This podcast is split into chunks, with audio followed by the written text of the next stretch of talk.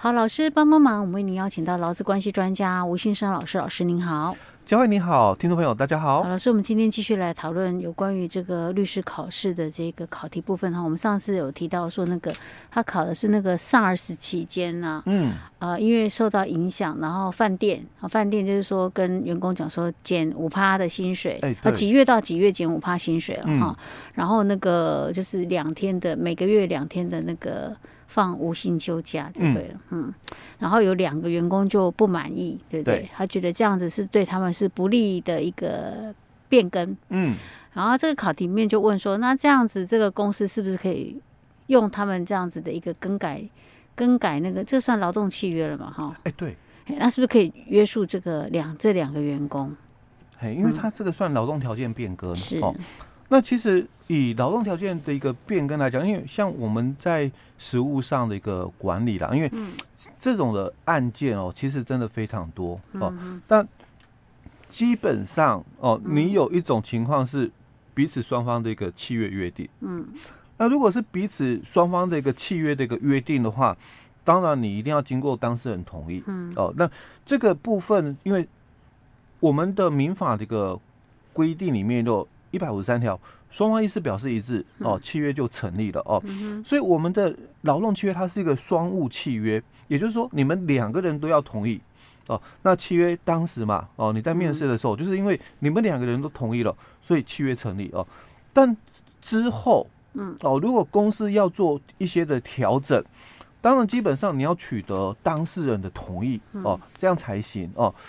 那可是哦，因为毕竟哦。企业在经营的一个部分，如果他凡事哦都必须要取得当事人同意的话，可能啊也会有一些绑手绑脚，嗯，哦，所以在实务上，就法院这个法官的一个见解里面，他也会给予雇主一定的弹性的管理。那问题是，那这样子就很自由心证啦。你变成什么样的情况，法官就是法官自己的个人认为就。有很大的影响啊！你遇到这个法官，跟你遇到其他法官，可能就结果会不一样，对不对？欸、所以他这里才会问到，就是说，嗯，如果是公司哦、嗯、哦单方面来去变更工作规则，因为我们不考虑前面所讲的哦不利，因为变更的话有可能是有利，有可能是不利的哦。当然，我我们之前就提到，如果是有利的话，当然劳工不会有异议、嗯、哦。当通常都是因为不利于某部分的劳工哦，但不不见得全部哦哦，是某部分的劳工他的利益受到影响哦，所以他就提出反对意思哦。那到底哦，这个雇主哦，他能不能来单方面的变更工作规则？因为我刚刚提到的是，假如你是契约的话，嗯，那是双方的一个约定哦。但是你要先知道的是，劳基法的七十条哦，它到底在谈什么？因为刚刚我讲到的是民法的规定，所以他提到的是双方意思表示一致，嗯，哦，契约成立，所以我们的劳动契约它是一个双务契约哦。可是我现在要来谈的是劳基法的七十条，那我们劳基法七十条是在规定工作规则哦，所以七十条他就提到喽，假如你的公司哦，员工人数哦，你达到了三岁以上的话，那雇主你就必须哦去依照你的事业的特性，比如说你是制造业，你是服务业哦，还是你是营造业嘛哦，那你就依照你事业的一个特性，那你去定哦，按照下列事项了哦，那法规里面就有列了大概十一种的一个事项哦，那你就按照下列的一个事项哦，那去定你自己公司的工作规则。哦，那这个工作规则你在定的时候，哦，他并没有谈到哦，说你要跟老公讨论，嗯，哦，他也没有谈到哦，说你要经过劳工同意，他只有讲到。雇主，你在雇佣员工的人数超过三十人的时候，那你你就必须按照你的事业的一个特性，你去制定这个工作规则出来。那他只谈到，就是你定出来的这个工作规则，你必须你就必须报请主管机关来核备。那核备完了之后，还要再公开揭示，让员工知道有这么一件事情。所以，就这个工作规则这个内容来讲哦。他就没有去要求说你非得取得老公同意，嗯，哦，这是两者之间的一个差异了哦。是，所以很多的这个法院的一个见解里面，他都是提到了说，这个工作规则基本上只要哦有做到公开揭示，甚至哦哦有些法院他都是他都是说到，只要你有做到做到这个公开揭示，那这个工作规则就是有效哦。甚至哦，他说你没有报备主管机关没关系，嗯，哦，你只是违反行政法，嗯，就是刚刚七十条说你应该报备主管机关嘛，嗯，所以你没有报备没关系，那个就是违反那个劳基法的七十九条，你被行政处罚，哦，嗯，那至于工作规则不会因为你没有报备而无效，哦，他说。工作规则哦，有效无效哦，规定是在劳基法的七十一条哦。如果工作规则有违反这个法律的强制禁止的一个部分，或者是其他有关该事业适用的这个团体协约的一个约定的时候，那这个工作规则才会无效哦，因为你违这个。这个违反法律嘛，嗯，哦，那或者是你抵触了哦，工作那个团体协约，嗯，哦，你工作规则哦，如果跟你们有团体协约的话哦，抵触到了，那因为位阶比较小哦，所以这个工作规则的规定哦，就变成无效了。老师，那我问一个问题，那他这个减薪减五趴，这应该是违反法律的吧？所以这个就是要谈的，律师他去申论题的部分，他就需要谈论的是这一段，因为这个是要去。去详细的去针对这部分来说，哎，去说明，因为就法院这个角度，我刚刚谈到，因为这个是深论题，就就会在这个要谈很多的一个面向哦。那当然，我们节目我们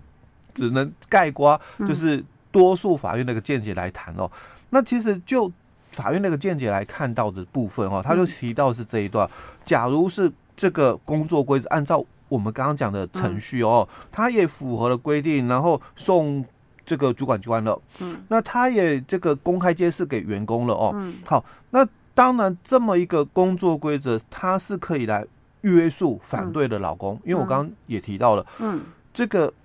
多数的一个实务见解都会觉得哦，企业经营需要弹性，嗯，嗯，哦，那你如果只是少数的人反对，嗯，那这个工作规则哈，它依然是有效，嗯、哦，那工作规则它又可以是。被视为，因为第一个就是公开揭示了，嗯，哦，公开揭示了。那公开揭示以后，这个当然有人就认同，有人就反对，嗯，哦，可是反对的人，他又继续工作，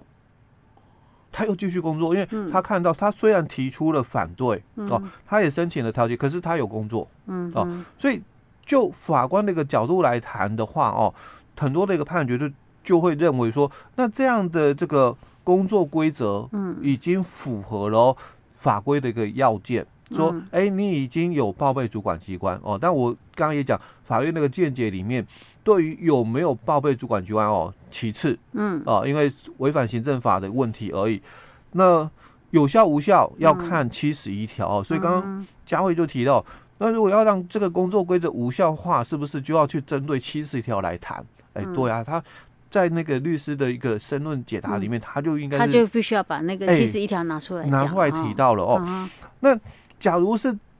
只就这个工作规则哦，我们先谈它的程序的一个部分。嗯，那其实它是可以来约束这个反对的一个劳工，因为雇主已经。所以我们现在是先不管它的内容是什么，对不对？哦，我们先谈形式的一个部分。他如果做到了我们法规里面的要件，嗯。报备主管机关哦，这个是其次的问题，主要的一个要件就公开揭示哦，让这些的员工知道有这么一件事情了。那这个工作规则的这个效力哦，就可以来约束哦这个反对意见的老老公。好，那他就提到是这一段哦，这个有很多这个法院的一个见解都是这样说的哦，就是这个工作规则哦，只要做到了公开揭示哦，那他就可以当成是。契约的一个复合的一个复合契约的一个部分，就类似我们契约的一个展延的概念哦。嗯。那他说这个就是复合契约的一个部分哦，所以他就可以来约束哦哦这个反对意见的一个劳工，因为他提出了反对，但是他做了继续工作，因为毕竟劳工他也可能会考虑到的是另外一个问题嘛。嗯。假如我。隔天我看到这个工作规则的一个内容嘛，嗯，那我隔天我不上班，嗯，啊，我是不是有违反其他的法律规定。嗯，哦，那这个我我们下次啊后面有机会我们再来介绍一个哦，嗯，就是之前我们在节目里面也常谈到的，嗯，这个冷却期的概念。嗯哼，哦，那这个冷却期的，前一阵子才刚讲到过。嗯，那最近哦有新的一个最高法院那个见解出来哦，他就推翻了。很多的一个观念哦，因为我们在民法哦，我们都知道我们有一个帝王条款，就是诚信原则，民法一百四十八条。那其实，在我们的劳动法解雇里面哦，我们应该也可以把冷却期哦称之为哦帝王条款。嗯哦，你如果在解雇的一个行为里面，嗯，你违反了这个冷却期的规定哦，那其实基本上雇主的解雇就是无效化了。嗯哦，这个以后啊有机会我们再谈这个案例哦。好的，好。那这个是在第一题的一个部分哦，他就提到说，那这个公司哦单方面的这个不利的变更工作规则的话哦，能不能来拘束哦反对的这个劳工哦？嗯，但是我也比较要另外一个探讨，嗯，他好像哦又不太像是变更工作规则哦，考试是问工作规则哦，可是公司显然哦，嗯。他是用这个公告的方式哦，嗯，来告知说，哎、欸，那因为受到疫情的一个影响啊，嗯、所以我们就所有的人员哦，就全面哦减薪哦，这个百分之五哦。那当然疫情结束，他马上恢复了哦。嗯、所以我是觉得说，公司在当时哦这样的一个做法哦，当然没有什么太大一个问题，因为供体时间哦，这个多数了，当然。透过协商的一个机制是 OK 的哦。那我们他只是差在他没有跟事先协商，他直接公告了。哎，对，他有没有做我们也不知道。哎，但是哦，以现在的一个角度来看，回来看这个部分，其实，在 COVID-19 的一个部分，嗯，那我们政府就一直在提到的，你们减班休息嘛，你们要先约定好什么？协议书，哦，你们要有这个协议书在嘛？哦，甚至在这个协议书里面，他又提到喽，嗯，在执行的期间，嗯，哦，如果劳工他是有权哦，随时终止劳动契约，对，而且哦，嗯，公司你还要怎样付之前哎，对，没错，嗯，哦，所以在后来的这个这个一样的一个情境的时候，我我们的这个法律上这个。规定哦，跟对劳工的保护哦又不一样了。OK，好，老师，我们今天先讲到这儿哦。嗯。